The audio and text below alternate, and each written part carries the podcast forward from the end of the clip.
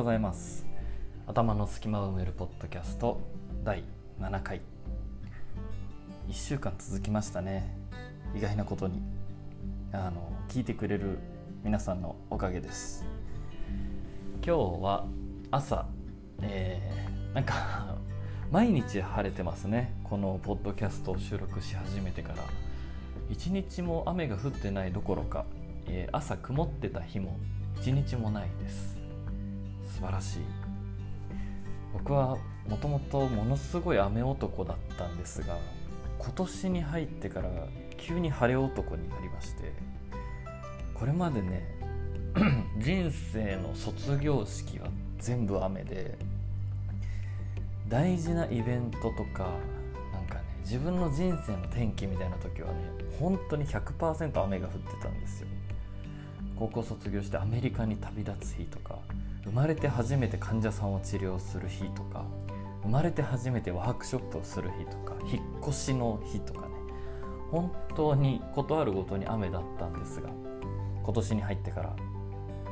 天気となるタイミング毎回晴れております。たまたまだとは思いますが今年は晴れ男で行かせていただいてます。なので今日も晴れてますね。これは僕が晴れ男なんじゃなくてただただ沖縄の天気がいいだけの話なんですけど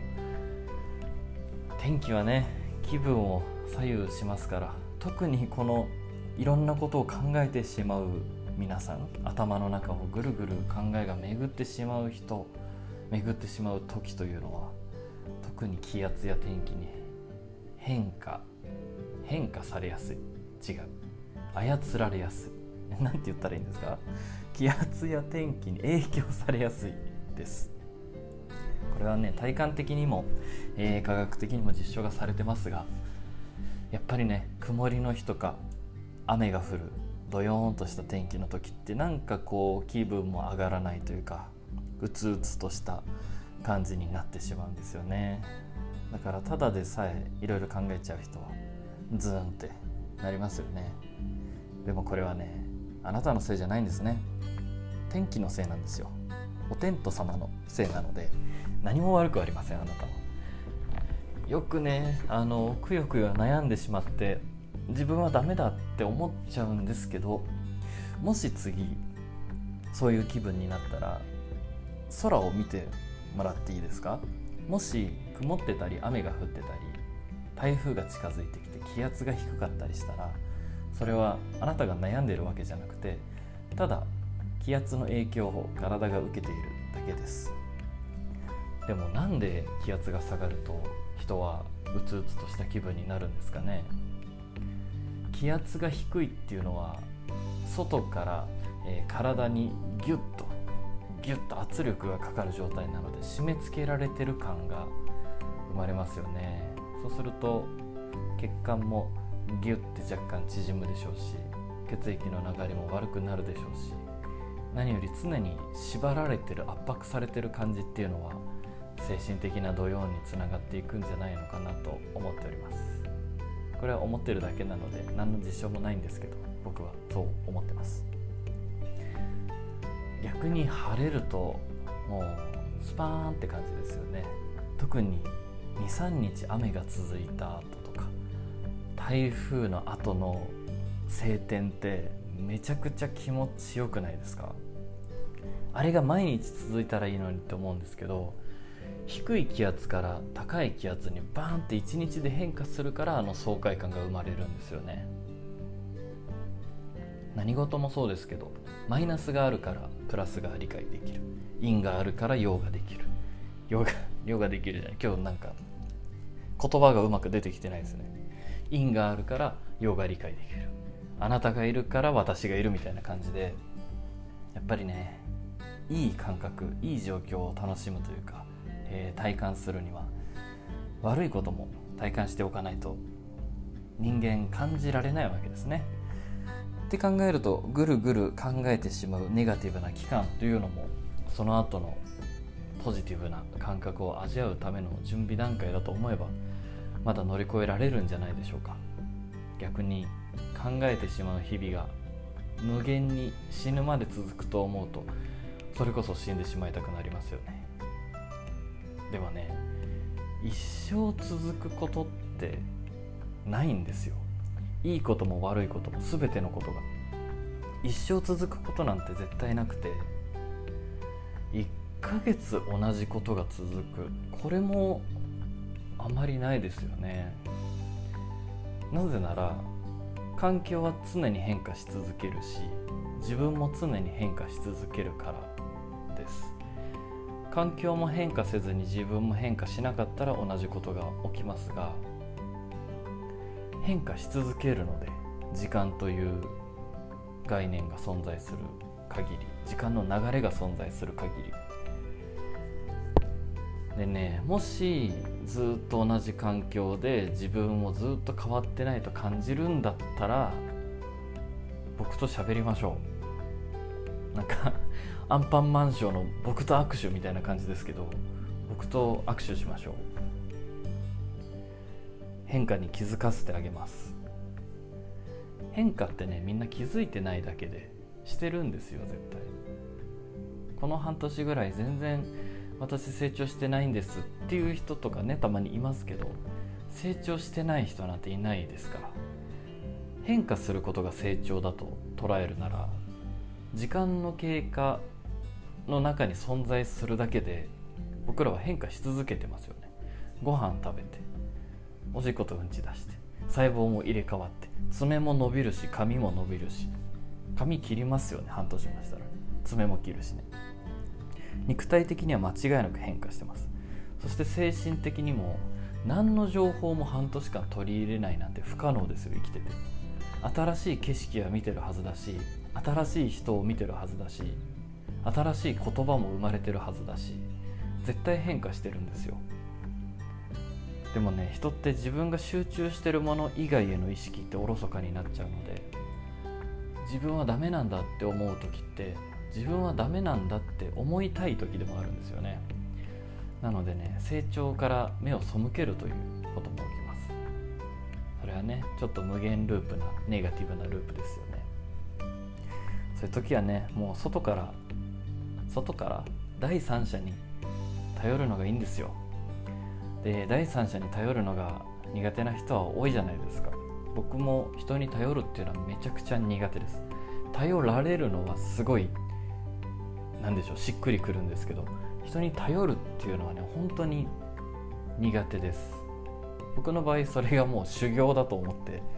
あのちょっと楽しんでやってるところもあるんですけど人に頼れなくて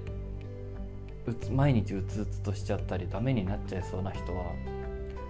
言ってください。あのなんかねヘルプみたいな絵文字1個送ってくれればいいですから。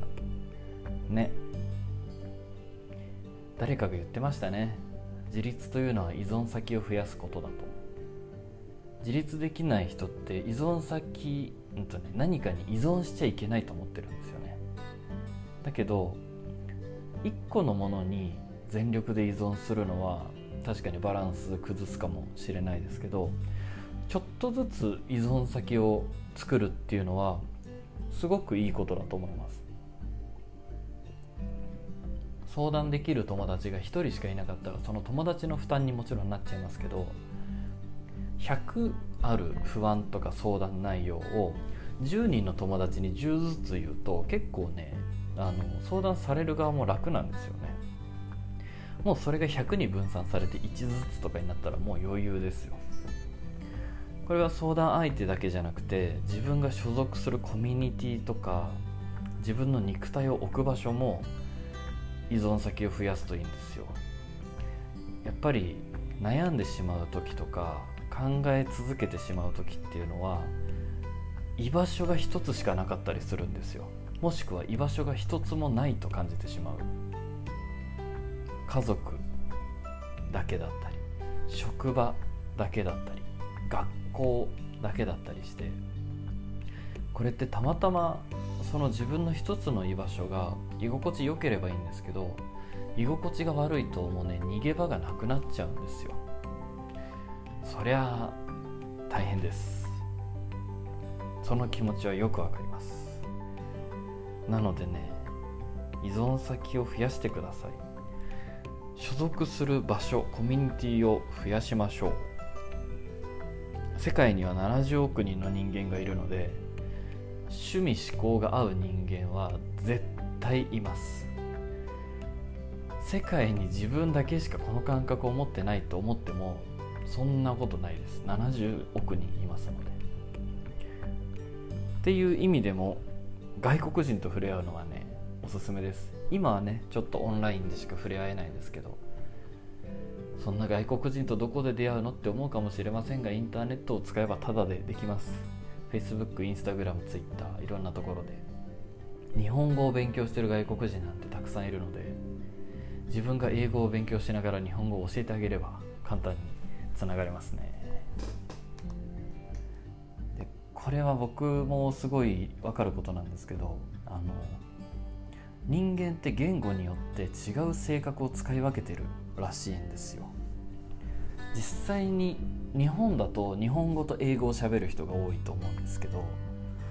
本当にねあのその何て言うんですか？学校の授業で習ったレベルとかじゃなくて自分の意思で自分の言葉で会話ができるレベルになると本当にね全員って言っていいぐらい日本語の性格と英語の性格って変わるんですよ。これうまく使ってほしいなと思っていて。日本で辛い環境が当たり前になってたら僕は外国語の性格で生きればいいやって思ってるんです。そんな英語喋れないよって思うかもしれないですけど結構簡単に喋れますよ。学校の勉強続けても喋れるようになれないですけどあの実際に友達を作って英語喋りたいなって欲求が生まれたらどんどん喋れるようになります。もちろん10代20代30代40代いくつになってもねできると思います。僕のドイツ人の友達がドイツ人なんでドイツ語喋ってたんですけど、まあ、英語もちょっと喋れるぐらい。でもその子は22歳の時に自分は英語を第一言語にしようって決めてそこからドイツでもずっと英語を使い続けるようにして今30歳なんですけど、まあ、もちろんペラペラ。でやっぱねその子も言ってましたよ。ドイツ語の自分と英語の自分はねちょっと違う。ドイツ語の自分はねなんか硬いちょっと硬いらしいです。考え方が。だけど英語の自分になるとあの柔らかく喋れる。これはおすすめですね。外国語。喋る。外国語でコミュニケーションをとる。時間とお金が許されるならば外国に行ってしまうが一番おすすめですけどね、えー、物理的にそこから逃げてしまう。物理的にそこから逃げてしまうことができない時はさっき言ったコミュニティ自分の居場所をたくさん作る。大事ですよ。本当に。あの僕の場合はどこにも所属しないっていう感じなんですけど。どこにも所属せずに個人単位でいろんな場所にいる人たちいろんなコミュニティにいる人たちと関わり合うっていうやり方。でかつもうこの23年においてはあのあんまり新しい人と出会わないようにしてる。でも出会うんですけどね、まあ、出会うべき人は意図的になんかこう頑張って出会おうとしなくても自然と出会うだろうなと思ってるのでこう自然と出会うべくして出会う人と出会ってる。出会えてると思ってます。なのでこれを聞いてるここ数年で知り合った方は、えー、間違いなく出会うべくして出会ってるんだなと僕は思ってますね。そして今お米を炊いてるんですがもうすぐ炊飯器がピピピってなりそうでお米が炊けたら今日のおしゃべりは終了にしたいと思いますと今炊飯器をチェックしたらですねあと2分でお米が炊けるということでえー、今日の朝のおしゃべりはこれぐらいにしようと思います。そして今日もまた夜おしゃべりしたいなと思ってますのでよろしくお願いします。よろしくお願いよろしくお願いしますっておかしいですよね。何をよろしくお願いしたんですか僕は今。はい夜もまた 是非聞いてください。そっか聞いてください。よろしくお願いしますね。ではまた後で。あ今日も良い一日をお過ごしください。